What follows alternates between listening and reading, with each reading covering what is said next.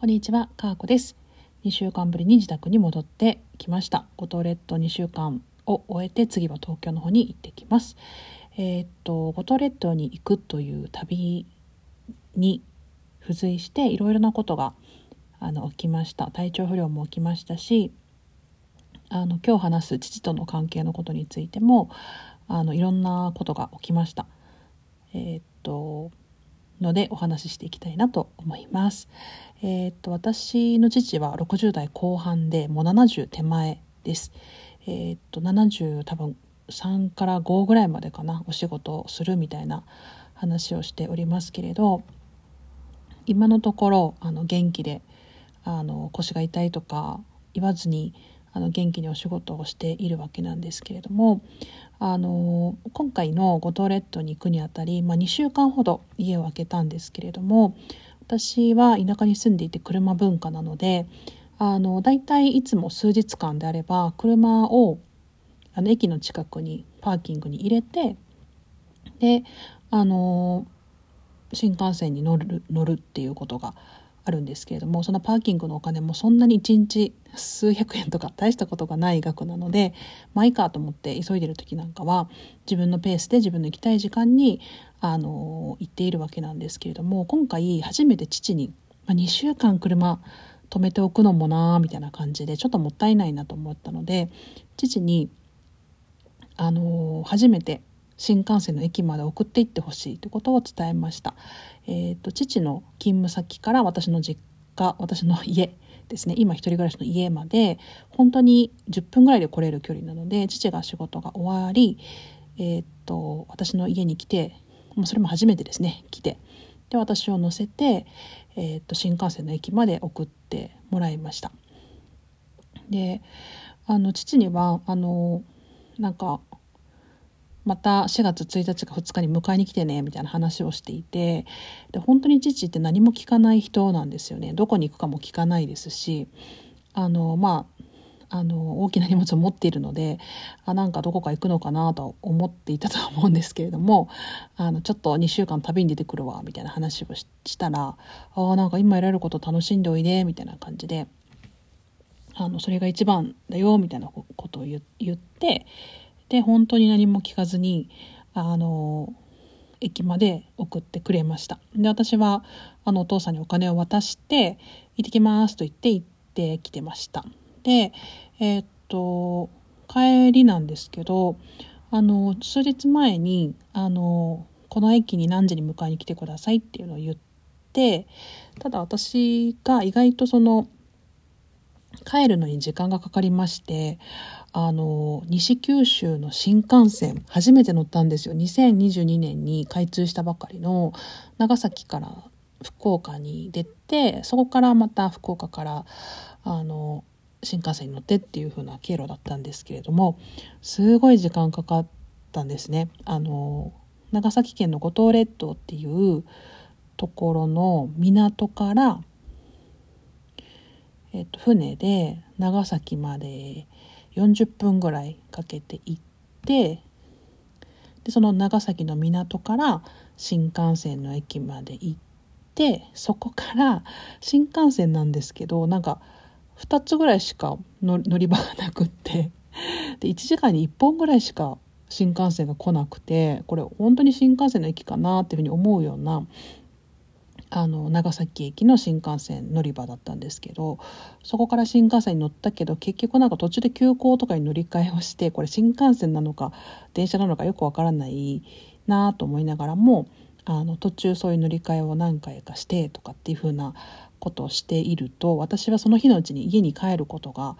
あのちょっと大変だなと思って諦めて中間地点で1泊してたんですね。で1泊してでその日チェックアウトをして意外とチェックアウトが早かったんですね。10時までに出てみたいな感じだったんで10時にチェックアウトしてそこから家に家というか最寄りの駅かに帰っていったわけなんですけど、まあ、父にねあの12時って言ってたのかな。でももっと早く着くのでもっと早く来てみたいなことを 急遽伝えてもうちょっと早く伝えればよかったんですけど急遽ちょ今から乗るからちょっと早く迎えに来てみたいな感じで行ってで私の実家からその最寄りの駅新幹線の駅までそれほど近くはないんですけれども迎えに来てくれたのでなんかお昼ご飯を一緒に食べたんです。えー、っと新幹線の駅に私が早く着いたのでそこから歩いて行けるお店に私が先に入っていてで父にあのと一緒にご飯を食べたんですね。でその時に言われたのが「ああもうなんかカーコと、も本名ですけどねカーコともうこうやってご飯を2人で食べるのも最後かもしれないなって言われたんですね。えもう死ぬの？みたいなお父さん どうしてそんなこと言うのかなと思ったらなんか母もまあ働いてはいますけど定年退職もしたし家族みんなで集まる機会なんていうのはほとんどないと。でなんか僕から誘うことはないしみたいな感じで言われたんですね。で父はあのずっとお小遣い制で全然お金を持っていないんですね。所持金がないというか、まあ、全部家計に預けているので持っていなくて。で私はいつもあの何か、まあ、親孝行という意味ですけれどもなんか父になんかこう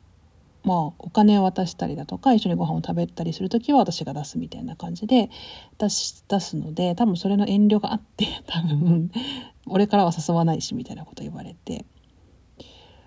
で私そんなになんか結構誘ってきたつもりだったんですよ。あの父が水曜日休みなのでああでもそうだな水曜日休みなので、まあ、水曜日休みに合わせて私がランチに誘ったこともありますしでもそれも1年半ぐらい前かな。なんかそんなんとかしてたつもりだったししまいにはなんかこう土日に車に乗って運転することなんてなんかお前たちが中学生ぶりだみたいなこと言われて。ええと思ってそんなことあったっけとか思ったんですけど、まあ、私全然部活頑張ってない勢だったんですけれどお姉ちゃんとか部活結構頑張っててなんかこう部活の大会とかに、えー、と会場まで連れて行ったりだとか。でもそんなその子供たちを車に乗せて土日になんか移動するなんていうのはなんか中学お前たちが中学生ぶりだわみたいなこと言われたんですけどもなんか二十数年前の話をしているんだなこの人はと思って。でもそれ以降は全く子供っていうのは手がかからなくなってしまってなんかそれぐらいだったねみたいなこと言われたんですよ。ええー、と思ってそそんな風に感じてたんだお父さんと思って すごく意外でしたね。私はあの離婚してから特になんですけどやっぱ人に頼らずに生きていこうってあの女性一人で生きていこうってあの覚悟を決めてもうなんなら一人で死ぬみたいな死ぬところまで一人かもしれないっていう覚悟でいたのであんまり親に頼るってことをしてこなかったんですけどああ私20年以上も親孝行できてなかったんだなって思ったんです。なんかその日曜日にね あの私の私を車に乗せてなんかそんなことをしみじみ言う父。本当になんか可愛らしい人だなと思って。で私もあのなんか高校受験の日、まあ、それは平日だったのであの土日に車に乗せてっていうこととは違うんですけれどなんか高校受験の日お父さんの車に乗ってあのどこどこ高校行ったよねみたいな話をあの二十数年ぶりにしたりとかしてなんかあの日のこと覚えてるよっていう感謝を伝えたりとかしましたし、まあ、その時はあの父に伝えてないんですけれども私が結婚した時になんか愛犬が亡くなってしまってでその愛犬をあの納骨する、まあ、仮装して納骨するような施設が市にあるんですけれども、えーと、愛犬の遺体をね一緒にあの父の車で運んであの2人で泣きながらあのその葬儀場まで葬儀場だっていうのかな葬儀場まであの、まあ、運んだっていうような思い出がありました。まあ、それも父と2人であの悲しみに明け暮れながら 運んだんですけど私なんかそんなにいろいろやってあげられてなかったのかなと思ったらなんかすごくあのなんか全然親孝行できてないなと 本当に思ってしまいましたありがたいことに生きていてくれるし元気なのでまた父を頼ろうと思いましたしあのなんか数日間であればあのまあなんていうのかな自分の車でピューッと行ってじゃあ車止めて駐車場のお金払っていくのが楽だけどでもあえて父に頼るっていうことをしてもいいのかなと思うようになりました。でね父に私パートナーができたんだって話をしたんですね 私パートナーができたんだって話をしたら「おいいんじゃない?」とか言ってましたけど あのそういう話とかもしています。でなんか日本って本当どうなるかわからないし日本というか世界がどうなるかがもうわからないので本当に自分の好きなことを好きなようにやりなさいと言ってくれる父そしてなんか本当に中核真ん中にあること以外の枝葉の部分は本当にあのそんなにこう気にしないっていうか細かいことをチクチク言ってきたりとかも全然しない人なのでなんか私はその真ん中の部分がしっかりうん見えている父のことをまあすごく尊敬していますしなんかもっと父が元気なうちに頼ろうと心に決めた